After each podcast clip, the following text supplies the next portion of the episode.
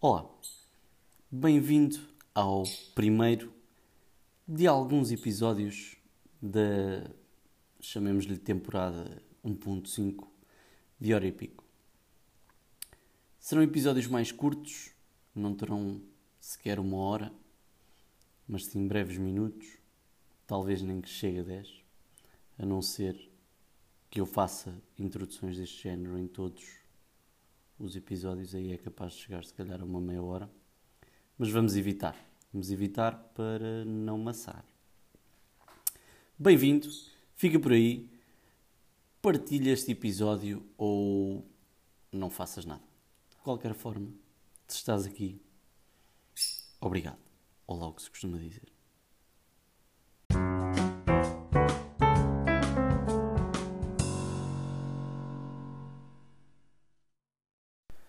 Ora bem, este primeiro episódio não tem título, talvez os restantes venham a ter,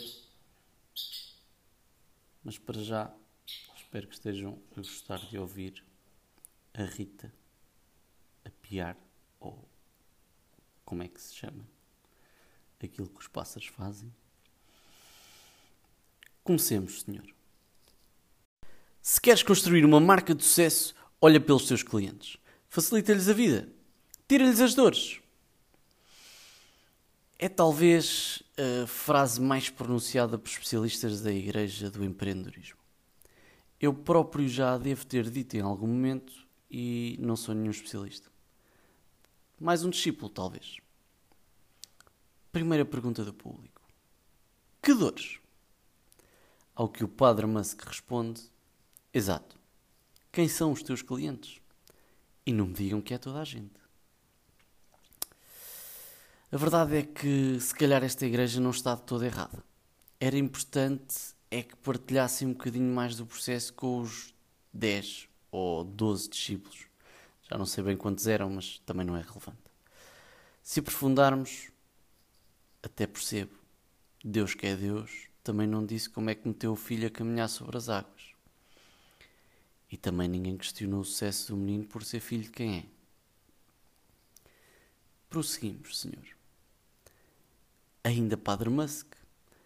Depois de descobrires o teu nicho, pensa: como é que lhes podes tirar as dores? Como é que lhes podes melhorar a vida? Isto vai ajudar-te a prescreveres as soluções certas. Aqui corrigiria o Doutor Padre. Não vai ajudar a prescrever as soluções certas, mas vai ajudar a desenvolver as questões certas e a não prescrever soluções prematuras saltando para conclusões precipitadas ou verdades percepcionadas. Esta deu-me algum trabalho a escrever. E pronto. Bem, a melhor forma de conhecermos a nossa audiência é de facto percebermos quais são as suas dores ou objetivos. E isso faz-se através de uma coisa que costumamos também chatear os nossos pais quando somos pequenos, que é perguntas. É os porquês. Se for português, é capaz de ter ouvido muitas vezes porque sim, ou algo desse género. A clássica pergunta que muitos de nós fazemos é quanto é que isso me vai custar e quão depressa o vou receber. À partida, estas questões serão pontos quase transversais a qualquer audiência. Podemos retorcer ambas e, e traçar a pergunta objetivo qual é o objetivo do meu produto ou serviço e qual é o objetivo do meu cliente ou potencial cliente ao adquirir um produto ou serviço semelhante ao meu, não necessariamente o meu. Certamente aqui encontrará vários objetivos. Uns poderão ser comuns a vários segmentos de cliente, outros nem tanto.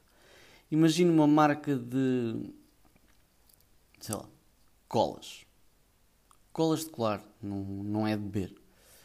Um cliente que compra uma cola batom, pelo menos chamava-lhe assim na primária, é um cliente que valoriza usabilidade e limpeza. Se souber usar, a partida não suja nada. Se for como eu, provavelmente acaba com a embalagem colada à mesa. E a resistência da cola numa cola batom não entra tanto na equação. porque não entra. Normalmente é para colar post-its que não funcionaram tão bem. Por outro lado, o cliente compra a dita cola Super 3 ou Super Cola 3 ou qualquer coisa com 3. Provavelmente tem um senhorio que não o deixa fazer furos, então o foco está na usabilidade e resistência e não tanto no resto. Não estou a dizer que não conta, estou a dizer que não deverá, e digo isto em maiúsculas, valorizar tanto. Aquilo que prendemos desta breve reflexão, que poderá ou não acabar no caixote do lixo, é que a melhor forma de descobrirmos quem é o nosso público e quais são as suas dores, desejos e afins é fazermos perguntas. A nós e a eles. Quanto melhores as perguntas, maior é a probabilidade de termos sucesso. Se chegaste até aqui, compra já o meu novo. Não, não compres nada. Não é para comprar nada. Não é não compres. Se algum dia vender alguma coisa, gostava que comprasses. Neste momento não te estou a vender nada. Mas pronto, se ouviste e achaste que foi uma perda de tempo, peço desculpa. Se não, obrigado. Aquele abraço.